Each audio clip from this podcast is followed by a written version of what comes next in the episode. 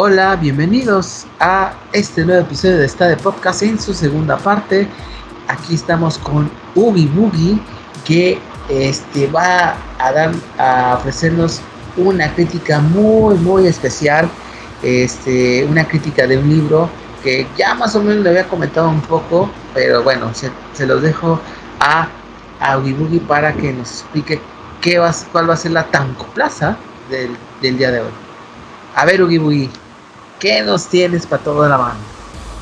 Ah, ¿qué onda, chiquen? Hola a todos. Como ya lo, lo, lo dijiste, vamos a hacer una tancoplaza diferente, una tancoplaza un poquito más diversa. Que vamos a hablar de, de, un libro, o sea, no, o sea, sí de una obra literaria, pero diferente. Porque siempre okay. hablamos de, de mangas, ¿no? Ajá, de animes, ajá. Y pues nada más para no salirnos de, de, las secciones que ya tenemos, esto que también es una obra este, literaria y cultural, sí. ¿no?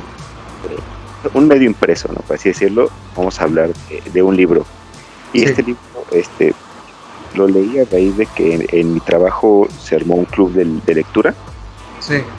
Y propusieron libros, ¿no? Se, se, armaron varios grupos y pues a los que nos interesaba más como la parte de ciencia ficción, este, cosas así, eh, nos pidieron leer este libro que se llama Valpunk 2127. Y okay.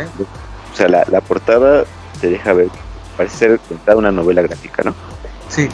Como tiene esa apariencia, ves este, lo pueden buscar ahí en Google si quieren, van a ver este una persona con, con un detective, así, sí. haz de cuenta que parece un, una la portada de un cómic noir, ah. más o menos. Este, es una persona con una gabardina, con apariencia de detective, así su barba, desaliñado, con un brazo mecánico.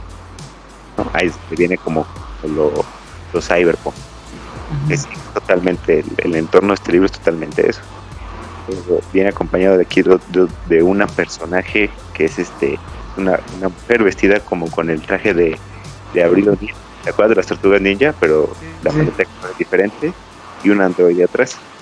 De fondo hay este, digo, es la portada y la contraportada son una, misma imagen, entonces de fondo se puede ver una ciudad con edificios grandes, este, un poco en ruinas, este, medio futuristas y una, una parte de la ciudad está flotante, no está como agarrada de unos cables gruesos del suelo y en la contraportada se ve precisamente esa, ciudad flotante y eh, un monstruo un monstruo azul con dorado, con ojos enorme, este, sin mucha forma, así medio extraño, ¿no? Entonces es un entorno completamente de ciencia ficción y este y pues con elementos que tú esperarías ver, ¿no? Al menos gente de nuestra generación pues, sí se imaginaría ese tipo de cosas.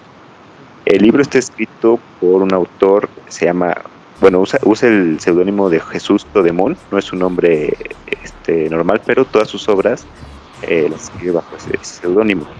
Eh, lo, lo, promovió por primera vez en la Feria del Libro de Guadalajara, eh, que me parece que fue en 2000, no sé si en 2020 o 2019.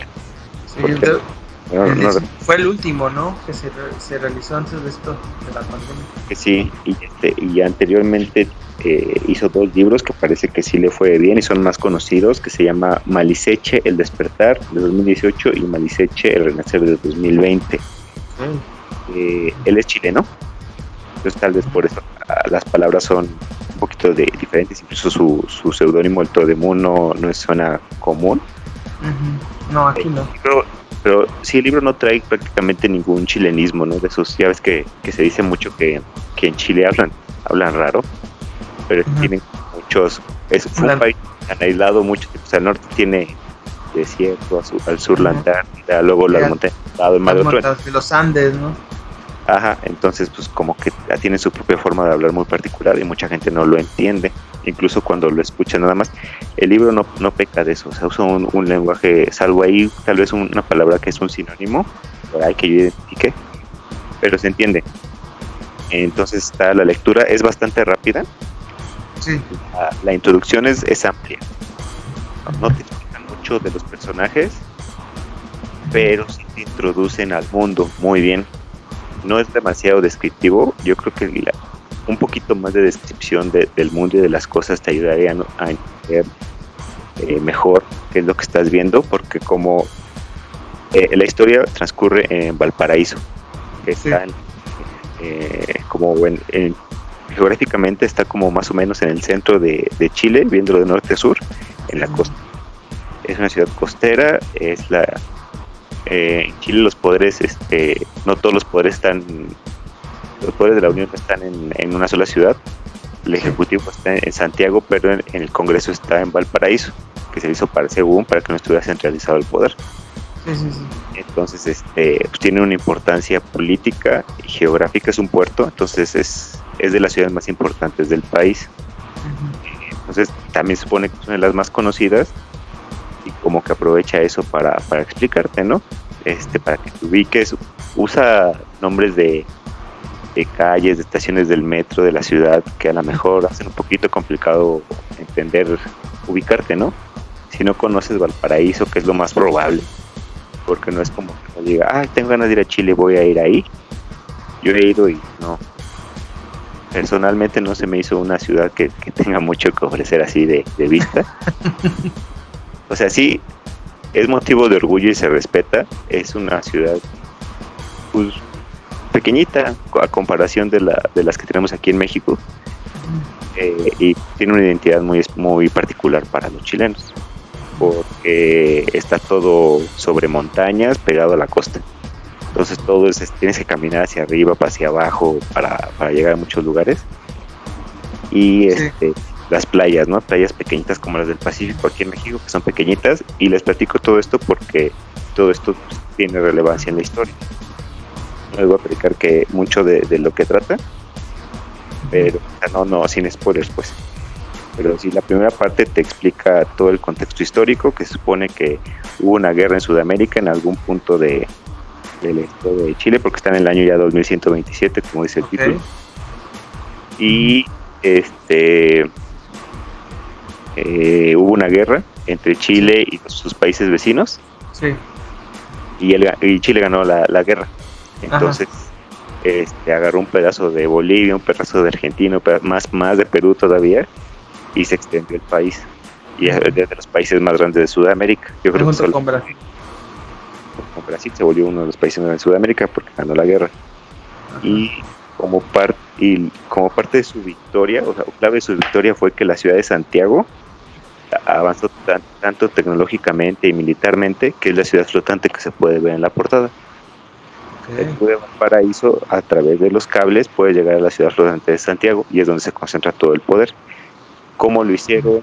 ¿Por qué lo hicieron? Eso lo dejamos claro el libro. Sí. tal que hubo algún punto en la historia en el que empezaron a aparecer mutantes.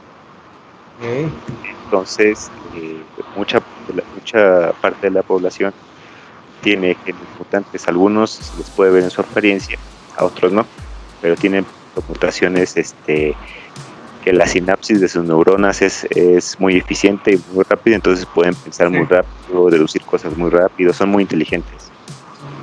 Por todos los cambios y, en la sociedad, eh, pues estas diferencias generaron discriminación hacia esa parte de la población y todos los mutantes son ciudadanos de segunda y los tratan como tales, ¿no? no tienen los mismos derechos que las personas, o no se pueden incluso casar este, no mutantes con mutantes, no pueden tener hijos sin permisos especiales del gobierno, eh, cosas así. Entonces es un mundo distópico, eh, es una, un futuro distópico eh, que tiene prácticamente todas esas leyes que hemos podido ver en, ese tipo de películas, ¿no? Sí. Hay mucha discriminación, el mundo está medio destruido, hay mucho mucha violencia, desigualdad, todo ese tipo de cosas. Sí, muy trasladado a la realidad actual, ¿no? Pues sí. Una calca, se puede decir. Hay muchos paralelismos, yo creo, con la historia que se sigue repitiendo en, en la humanidad. Es que siempre cuando hay como cambios políticos importantes, no hay mucha desigualdad, hay mucha gente que se queda atrás, se deja de lado, que no se le pone atención. Pues es esto. Es eso que trae siempre el, el cyberpunk, como que trae de eso, ¿no? Incluso el videojuego también aborda como estas. Sí, bastante. Es parte del género.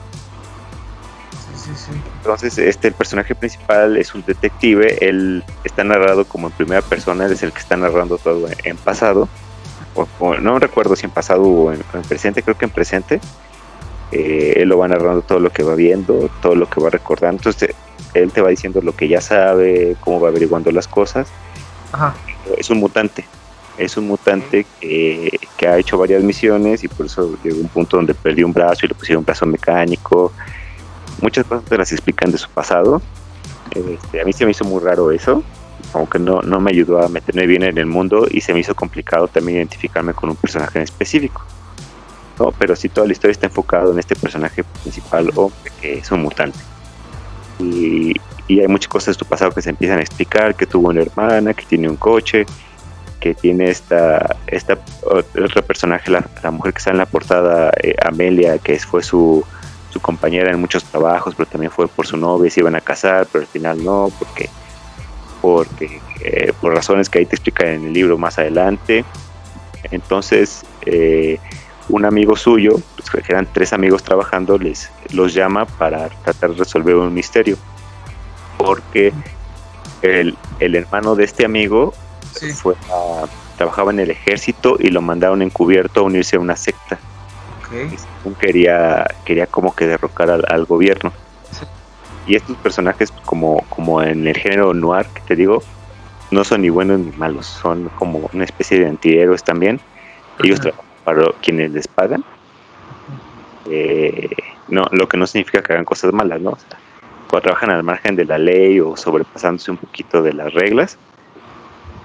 Y sobre eso, sobre eso trabajan. Y entonces él empieza a usar los contactos que tenía antes para, para tratar de, ver dónde está el hermano este cuadro. Porque al final, si iba a ir encubierto, porque desapareció, porque parece que también se unió a la secta a propósito y está haciendo, es una secta que hace ataques terroristas, cosas así.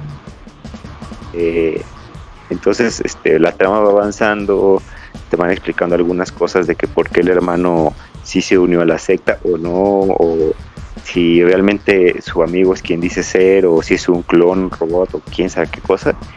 Empiezan a descubrir también un poco de, bueno, e, ellos ya lo saben, pero eh, te empiezan a explicar cómo es que viven los mutantes, también viven al margen de la ley, viven eh, completamente separados de la, sociedad de los ciudadanos de segunda que no son mutantes, viven en las playas del Valparaíso y no en la ciudad, cómo la élite vive en la ciudad flotante, cerca del gobierno, cerca del poder militar.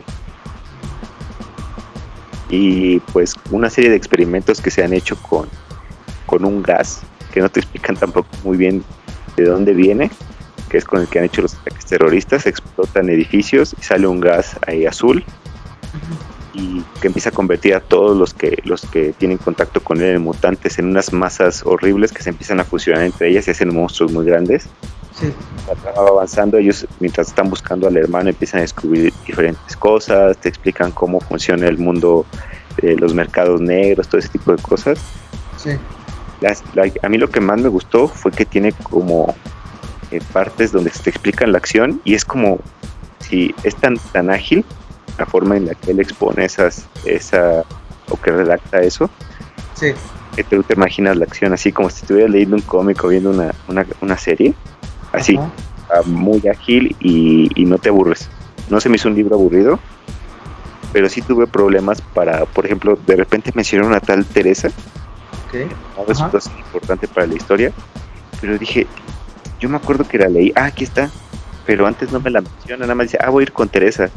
luego, no, es que hay que buscar a Teresa, a ver quién es. Dije, pero pues en qué momento. Yo creo que es un problema de, edición. Me topé con varios, es que es la primera edición y me topé con varios problemas que traía. Y este, pero este sí me, me saltó y no, y me regresé a leer y no, es que nada más la mencionan una vez antes de decirme que es tan importante o por qué lo están buscando, qué error que ahí tiene. Eh, el final, el desarrollo es bueno. Muchas vueltas al mismo. Te tratan de sorprender con algunas cosas. Para ser honestos, ya al ser un libro de ciencia ficción no te sorprenden. Pero pues sí le dan un toquecillo ahí, ¿no? y es una historia autoconclusiva. El libro explica al final, entiendes muchas de las razones por las que, pero solo el personaje principal, que es el único que desarrollan bien, es como es siento que le faltó un poquito más de desarrollo al personaje femenino. Eh, sale a veces hasta sobrando y es un poco desesperante este, por la personalidad que tiene, pero también porque no te explican por qué es así. Sí. Eh, a mí no me gustó eso. Eh, al final se me hizo bueno, hasta tal cual bueno. Eh, es que ciencia ficción latinoamericana, es como, está muy representada la identidad de aquí, de, de, este, de este, de este, de esta región. Eh, porque sí, a veces, este, yo he estado leyendo a veces mucho ciencia ficción latinoamericana, incluso en series, en, tele, en películas, porque ya se han dado cuenta que no es muy común.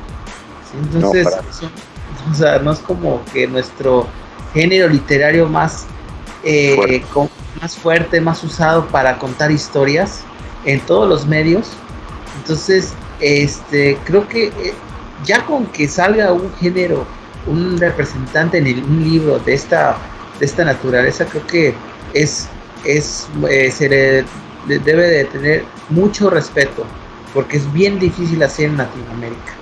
ya ni se diga en México en mi opinión no es un, mal libro, ¿eh? Y, justamente todo esto es lo que hablamos con el autor, que ahorita les voy a platicar.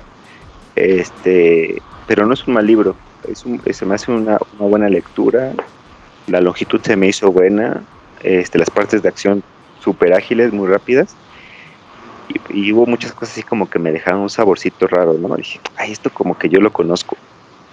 Y este, y entonces pues en el club de lectura tuvimos la oportunidad de platicar con, con el autor, se le invitó a ir por una, una videollamada. Y él mismo nos decía eso que tú, que tú explicaste, que él, realmente es, es, otro género que también es, algo punk, los otros libros que mencioné que, él tenía, y él dice que a él le gusta el género de cyberpunk, este, pero él sí se dio cuenta que en América Latina pues no hay esta, este género no está tan desarrollado, que él siempre se preguntó por qué, como latinos nos sentimos que no podemos, o siempre vamos atrás en muchas otras cosas. Parece que también se tratado a, a la literatura, porque estamos muy acostumbrados a las novelas largas, al melodrama, todo eso. A la pero, sí, todo eso. A una visión futurista, no, porque nosotros no somos. Siempre al pasado, ¿no? No somos los países que desarrollan la tecnología, hacen avance científico, ¿no? Y, y, y él, yo creo que en, la falta de eso, él lo que rescató fue muchas referencias a otras cosas y fue las empezó a explicar cuando eh, explicó la inspiración de los de, del libro pues explicó esto que te estoy diciendo ahorita yo le pregunté por la inspiración de los personajes él dijo que aprovechó de, de otras obras por ejemplo que te decía de esta de la monita que es este que está vestida como April O'Neil él dijo que que se aprovechó de, de, eso, ¿no? Porque son cosas que él de más joven veía. Eh, eh, luego mencionó a Akira, la, la, la película, ¿te acuerdas? La película, sí, sí, sí. Y la viste completa.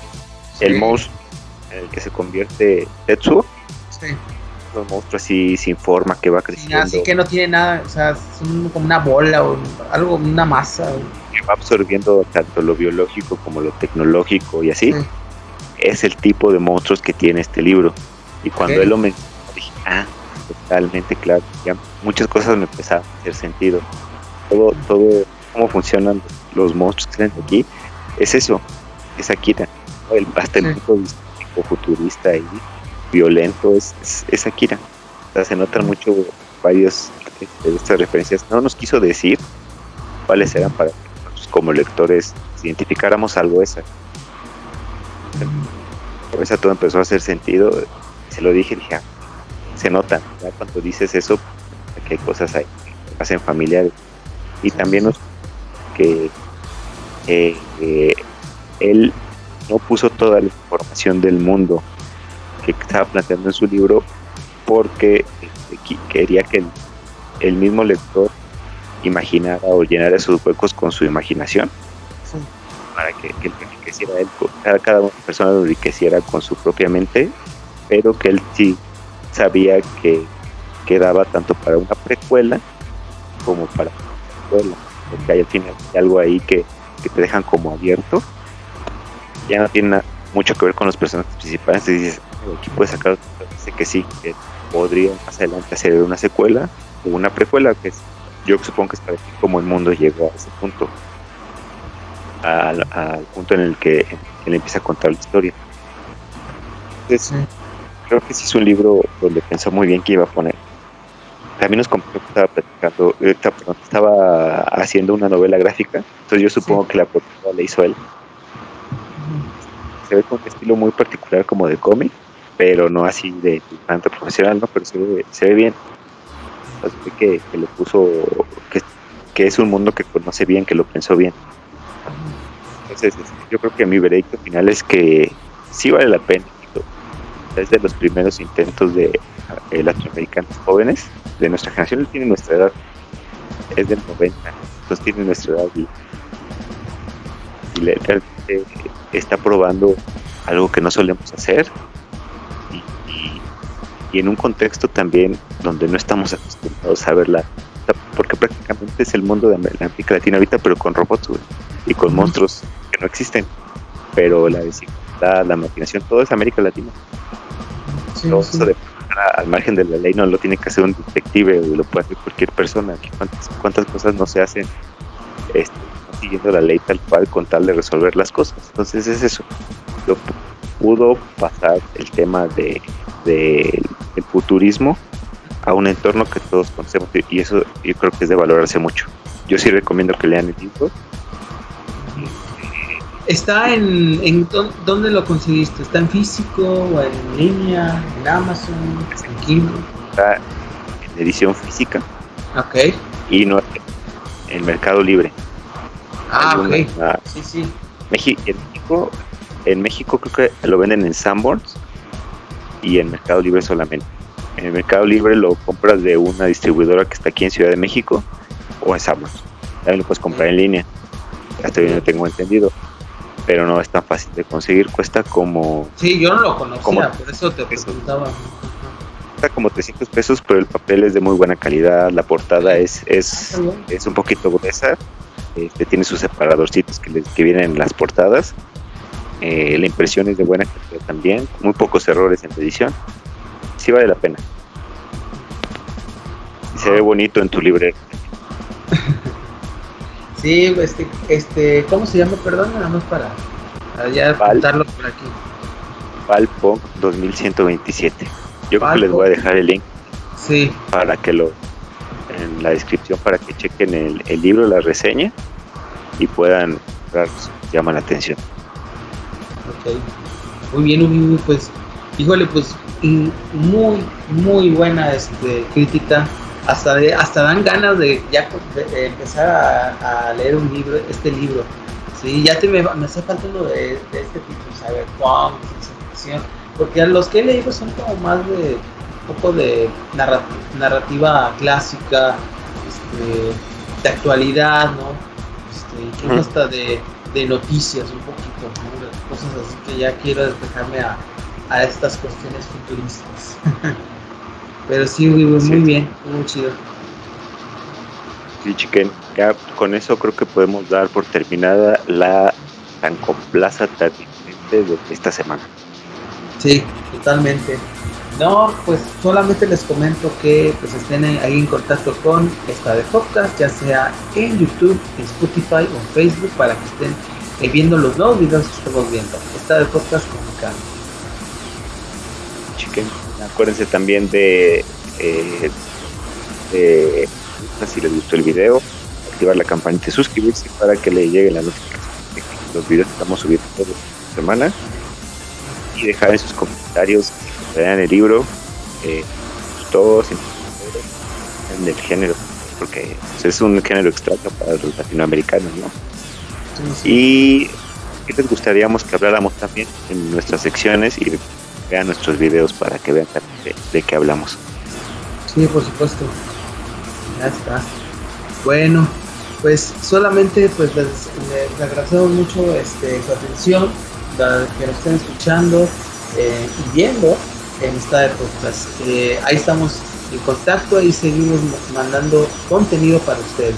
Espero que les siga gustando. Pues nos vemos en la próxima. Este, okay. nos vemos. Cuídense. Cuídense, bye.